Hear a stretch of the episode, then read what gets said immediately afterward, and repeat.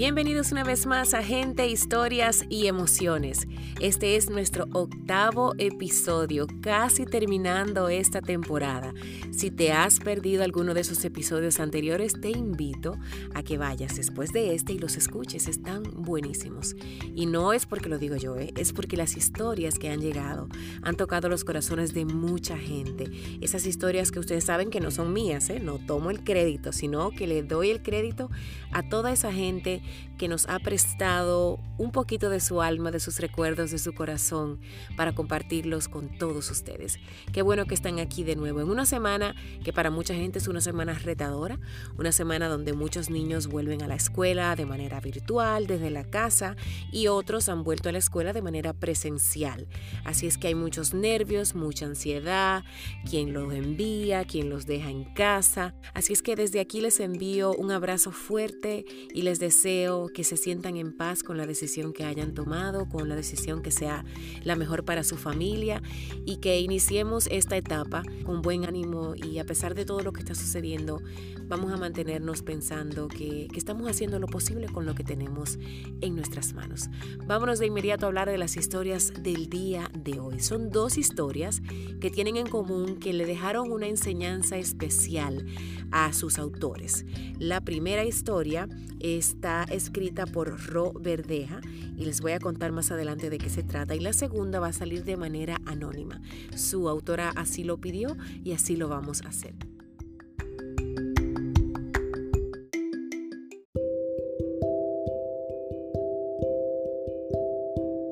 Bueno, y la primera historia fue escrita por Ro Verdeja, a quien conocí por casualidad de la vida, aquí en Seattle, cuando una amiga, Venus, me dijo que si no conocía al speaker coach dominicano que trabajaba, oigan, para TEDx de UW y además que trabajaba para Microsoft.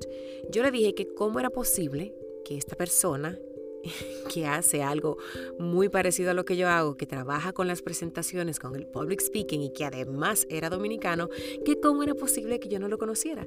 Ahí ella nos puso en contacto, hablamos un día por Twitter y para no hacerles el cuento largo, nos conocimos y conectamos de inmediato, nos dimos cuenta que tenemos algunos amigos en común en la República Dominicana y bueno, aquí en el día de hoy les presento una de las tantas historias interesantes que Ro tiene. Historias él tiene muchas para contar, pero la del día de hoy me gustó mucho porque es un escrito que narra una anécdota en la que su padre, de una forma muy particular, le enseñó una lección de las tantas que le dejó de por vida. Él fue almacenando esas vivencias en pequeños frascos en su memoria y hoy me place leerles el contenido de uno de esos frascos. Disfruten de Los potecitos de papá.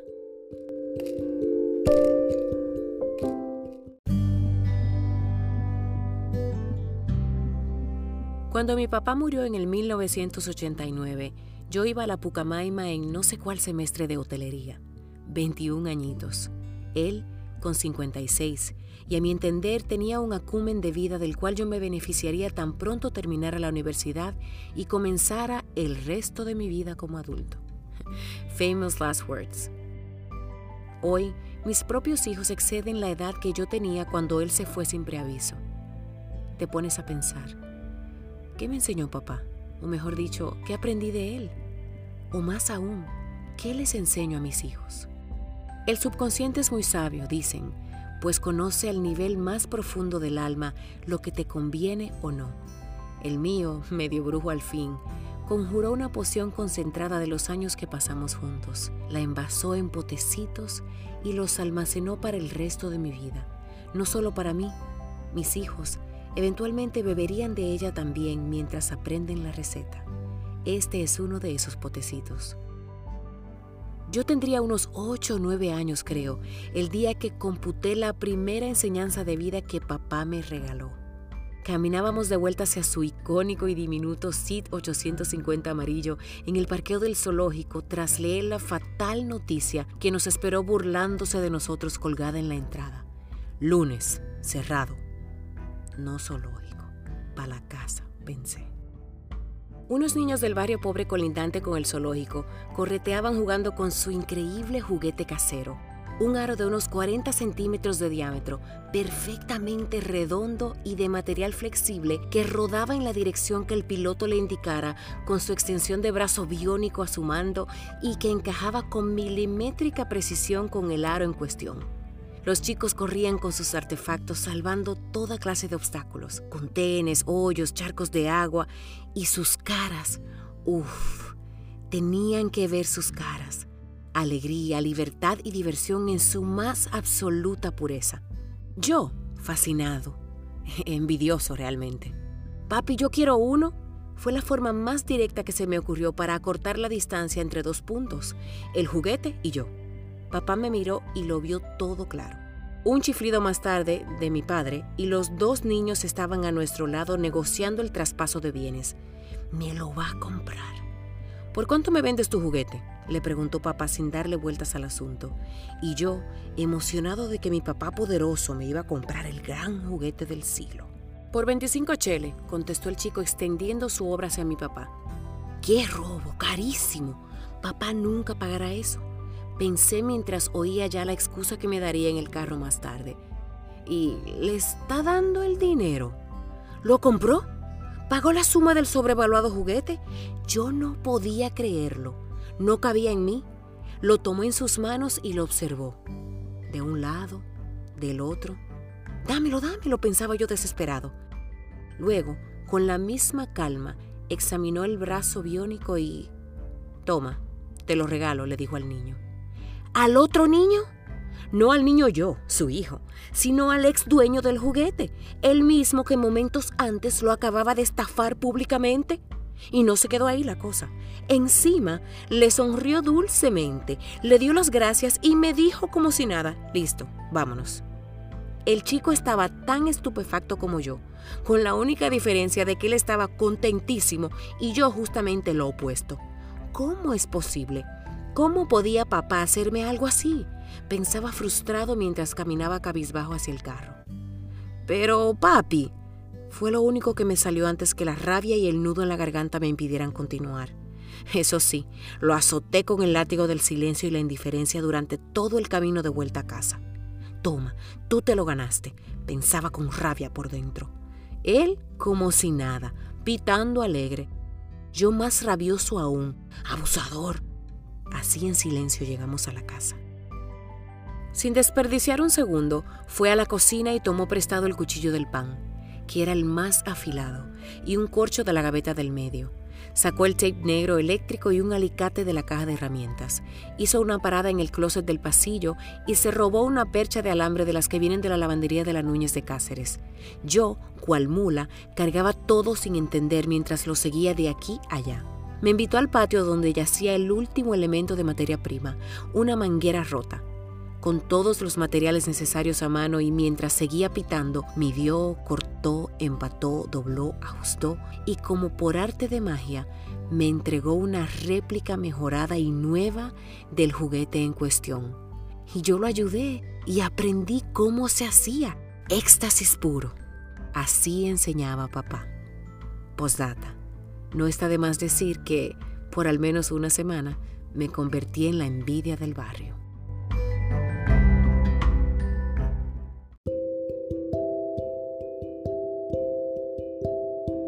Bueno, y acabamos de escuchar los potecitos de papá. Según me cuenta su hijo, don Alberto fue un hombre muy compasivo, quien le enseñó a amar a los demás.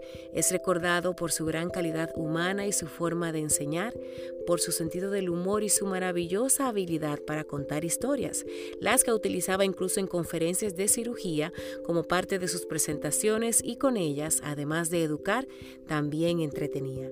Su padre escribió un libro, una compilación de sus artículos eh, que había publicado en el periódico llamado Caminemos más fácilmente por la vida.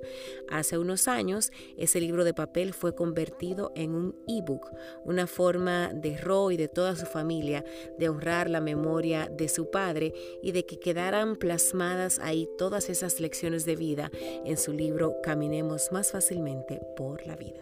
Gracias, Ro, por compartir los potecitos de tu padre.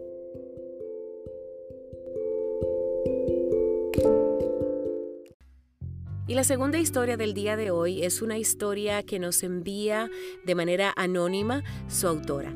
Ella es chilena, eso sí les puedo decir, y ama conocer lugares nuevos. Ella nos envió esta anécdota de un consejo que le dio su abuelita luego de un arranque de rabia después de años guardando silencio. Escuchemos a continuación el consejo de mi abuelita Inés.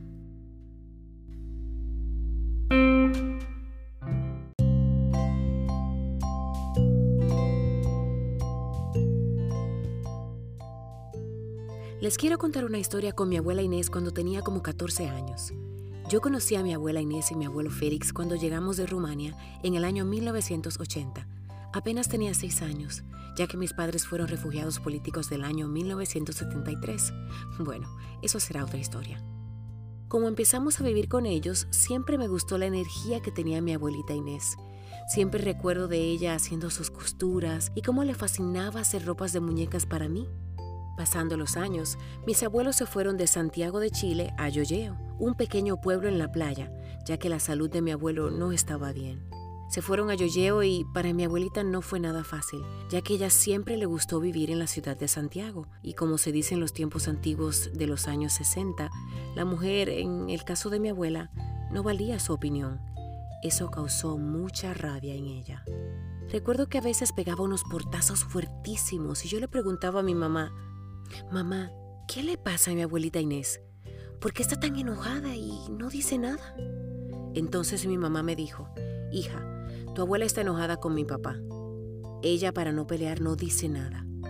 Y yo me quedaba pensando, ¿qué querrá decir eso? Pasando los años, a mi abuelita Inés le dio demencia senil y mi abuelo la cuidó cada día con mucho amor. Como mis padres eran ambos profesores, tenían vacaciones de verano e íbamos siempre a Yoyeo.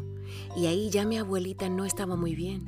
Un día, ella estaba tendida en su cama tomando un té y yo estaba con ella. De repente, de la nada, ella me dijo, mi nieta querida, no soporto a tu abuelo. No lo soporto. Imagínate, más de 45 años juntos y después me dijo, por favor, el día que tú te cases, siempre di tu opinión. Nunca te quedes callada. Tu opinión vale también. Y fue tan especial ese momento. Habló tan claro, tan segura de sí misma. Es como que su demencia senil se fue de su cuerpo para decirme eso con tanta sabiduría y amor. Nunca me olvidé de eso, y ahora casada lo practico. Digo lo que siento estando de acuerdo o no con mi pareja. Y eso es tan importante, porque uno como persona es importante. Tu opinión vale siempre. Y cuando lo sacas, te sientes mejor. Si lo dejas adentro empieza a desarrollarse la rabia y la tristeza. La lección de vida para mí fue y es. Tu opinión vale y es importante. Gracias por escuchar esta historia.